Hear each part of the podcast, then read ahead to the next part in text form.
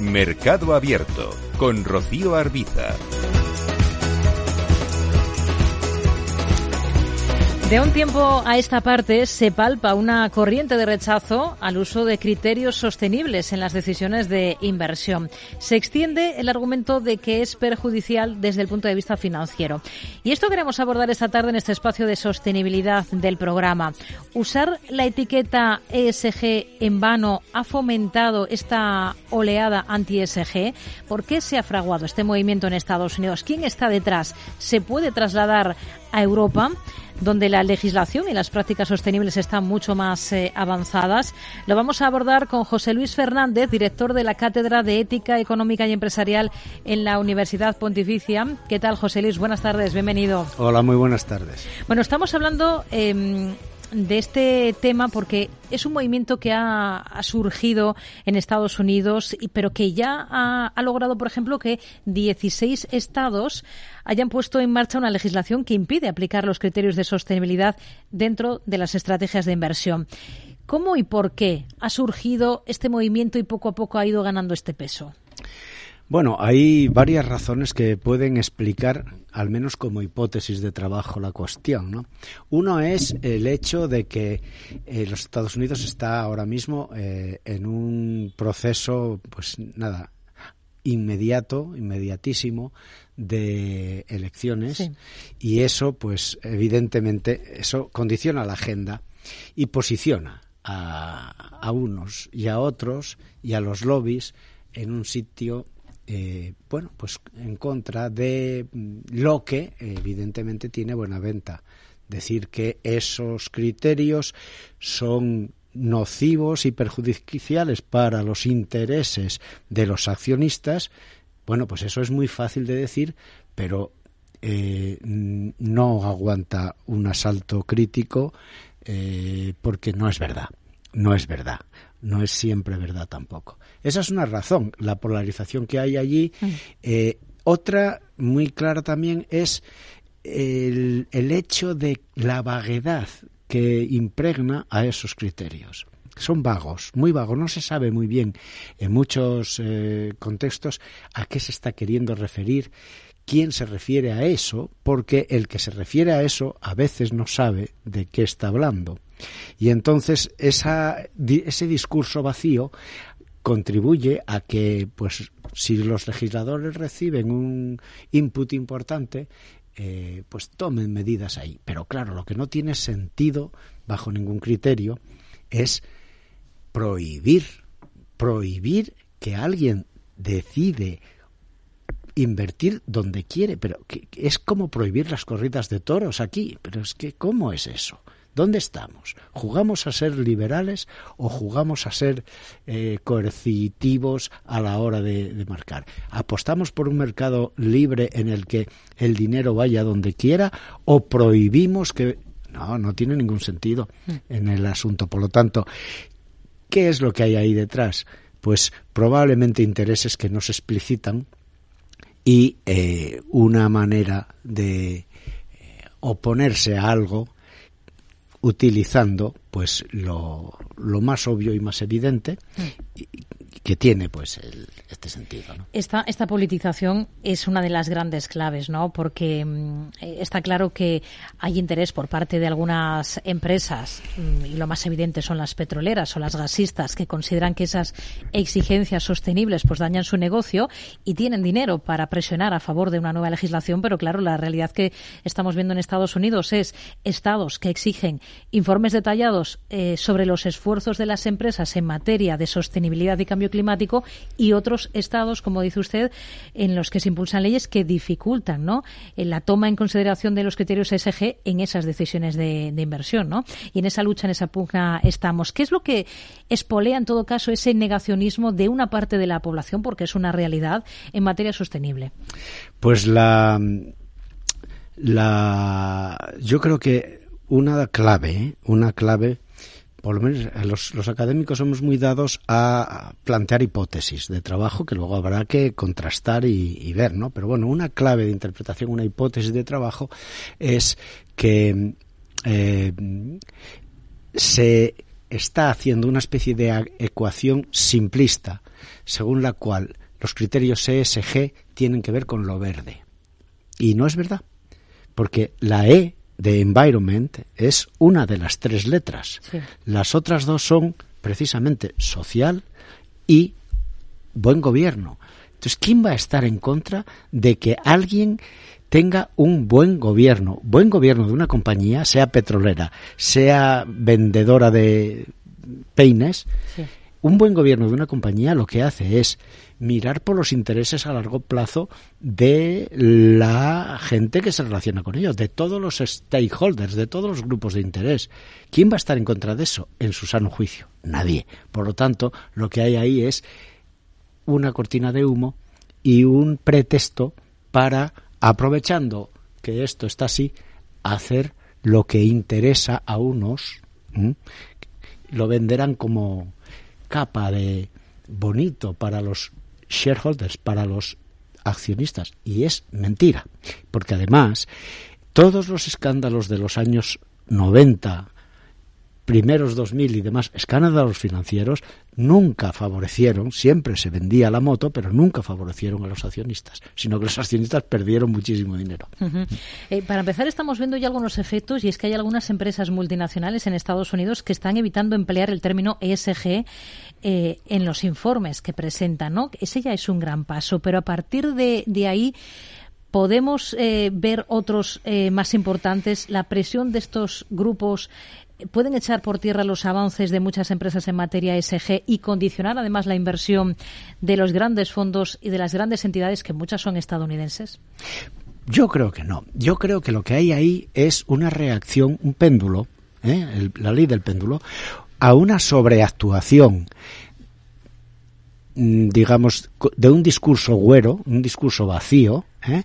Eh, el péndulo va para la otra parte, en el sentido de decir, yo no voy a usar esto porque me perjudica. Es increíble. No es que no sea sostenible, es que no me creen cuando digo que esto es sostenible, que esto es sostenible. Se ha convertido en un mantra vacío de contenido. Es más, la gente se ríe cuando ve los anuncios de la tele y cuando los anuncios de la tele te cuentan que esto es sostenible y bueno para el planeta. Oiga, será bueno para el planeta, sí, yo no lo niego, pero sobre todo es bueno para usted que me lo está queriendo vender, ¿no? Sí, bueno, pues eh, detrás de toda esa farfolla marketingiana eh, hay, por así decir, la voluntad de las empresas de decir, yo me quedo con la esencia, pero no voy a utilizar el mantrita este esta pildorita que ahora está de moda. ¿Por qué? Porque supone sobreactuar, supone decir exactamente lo mismo que todo el mundo va diciendo y el público desconecta. Por lo tanto, yo no quiero que desconecten ni quiero pasar por uno que habla sin decir nada, ¿no? Y eso también está ahí. Por eso muchas, muchos, eh, yo conozco gente que está en el mundo del reporting, eh, que están asesorando a las compañías en ESG Plus T, Ahora, ahora lo ponen eh, Environment, Social and Governmental más eh, Technology eh, and Corporate Reporting. Entonces, todo eso, en el fondo, estos ya les están diciendo, oye, no, vamos a llamarlo de otra manera. ¿Por qué? No es que estemos en contra de lo que esto indica, pero vamos a venderlo de otra forma, arroparlo de otra, con buen criterio, yo creo, a veces, claro. Se ha usado mucho en vano esta etiqueta ESG, ha habido mucho greenwashing y esto puede haber contribuido también, haber sido otro de los factores de haber generado esta oleada, pasarse al otro extremo del péndulo, como dices. exactamente, esa es, mm, hace tiempo que lo vengo percibiendo. ¿Eh? Lo que pasa que, claro, ahora se ha grabado ¿eh? pero hace tiempo que lo vengo persiguiendo, eh, percibiendo cuando miramos hacia eh, el mercado americano. Cuando miramos hacia el nuestro, hacia Europa, la cosa cambia un poco, pero esa sobreactuación, ese llamar todo sostenible desde ahora y para siempre, eso no ayuda, no ayuda a la causa no ayuda. Hmm. Uno de los argumentos de esta oleada anti-SG es que estos grupos consideran que usar los criterios de inversión eh, sostenibles es perjudicial desde el punto de vista financiero. ¿Hay datos empíricos de ello? No, y eso yo voy a ver si convenzo a algún doctorando que, que haga el, el trabajo de campo de mirar las cosas. No, no hay datos empíricos. Es más, estoy sugiriendo que se valide esa, esa hipótesis y que se la false. Es decir, que se busque en sentido contrario. En el sentido de decir, no perjudica a medio plazo en absoluto. A plazo inmediato probablemente tampoco. Y a largo plazo habría que verlo. Dentro de 100 años todos calvos, ¿no? A largo plazo ya veremos. Porque hay tantos imponderables que pueden venir que dentro de largo plazo vamos a hablar de aquí al año 30. Eso vamos a llamarlo así, largo. No sé lo que va a pasar de aquí a, siete años, pero estoy seguro que a corto plazo no va, eh, no está y, y con el histórico, si miramos, no va a ser fácil encontrar que esa tesis sea cierta. Más bien todo lo contrario. No hay datos, por lo tanto, pero ahí hay un camino interesante para mirar los datos y calcular y hacer los ratios que correspondan para ver cómo efectivamente, porque si no, los discursos serían absolutamente incompatibles. Un discurso de que yo quiero ser sostenible, y todos quieren ser sostenibles, todos quieren mantenerse en el mercado, sostenerse ahí y expandirse. Es decir, un discurso estratégico tiene que casar con un discurso que mantenga unos criterios que faciliten el hecho de que esa empresa se pueda mantener ahí, mantenga la reputación, mantenga la imagen, atraiga a la gente, sea querida. Si tú haces lo contrario de eso, ¿cómo vas a ganar dinero a plazo medio? Es imposible. Hmm. Europa, porque este movimiento lo estamos viendo que va cobrando fuerza e impulso en Estados Unidos y eso es eh, constatable, ¿no? Porque ya lo hemos visto en legislaciones de varios estados. Aquí en Europa, ¿esto lo ve trasladable? Es cierto que Europa está en otra división en materia de sostenibilidad, eh, con una regulación más, más avanzada, quizás con mayor conciencia sostenible aquí en el viejo continente. Pero sí que es cierto, y lo estamos viendo en otros ámbitos que nada tienen que ver con la inversión, por ejemplo, en las calles empieza a haber contestación a los efectos de cumplir con los objetivos sostenibles que nos estamos marcando. Eh, porque nos ahogan a corto plazo, ¿no? Estamos viendo esas manifestaciones del campo en todo el viejo continente, aquí en España también. ¿Esto puede acabar este movimiento anti-SG llegando aquí a Europa, al ámbito de la inversión? Yo creo que no. Eh, es más, eh, todavía eh, es un hecho que se moviliza con fuerza, con fondos potentes, dinero para invertir precisamente en este tipo de negocios y empresas innovadoras, que son las que van a ser capaces de rizar el rizo, cumplir con el objetivo de la sostenibilidad y liderar una transición lo que no se puede hacer es dejar por el camino, aquí, como se dice allí en los Estados Unidos, no, no dejar a nadie detrás. Yo digo siempre de broma, sí, porque te puede meter un navajazo. ¿eh? Entonces, no dejar a nadie detrás. ¿Quiénes van a ser los que van a ser capaces de innovar para inventar nuevas maneras y encontrar nuevas oportunidades de negocio? Las empresas que cojan la batuta de aquí y vean ahí una oportunidad.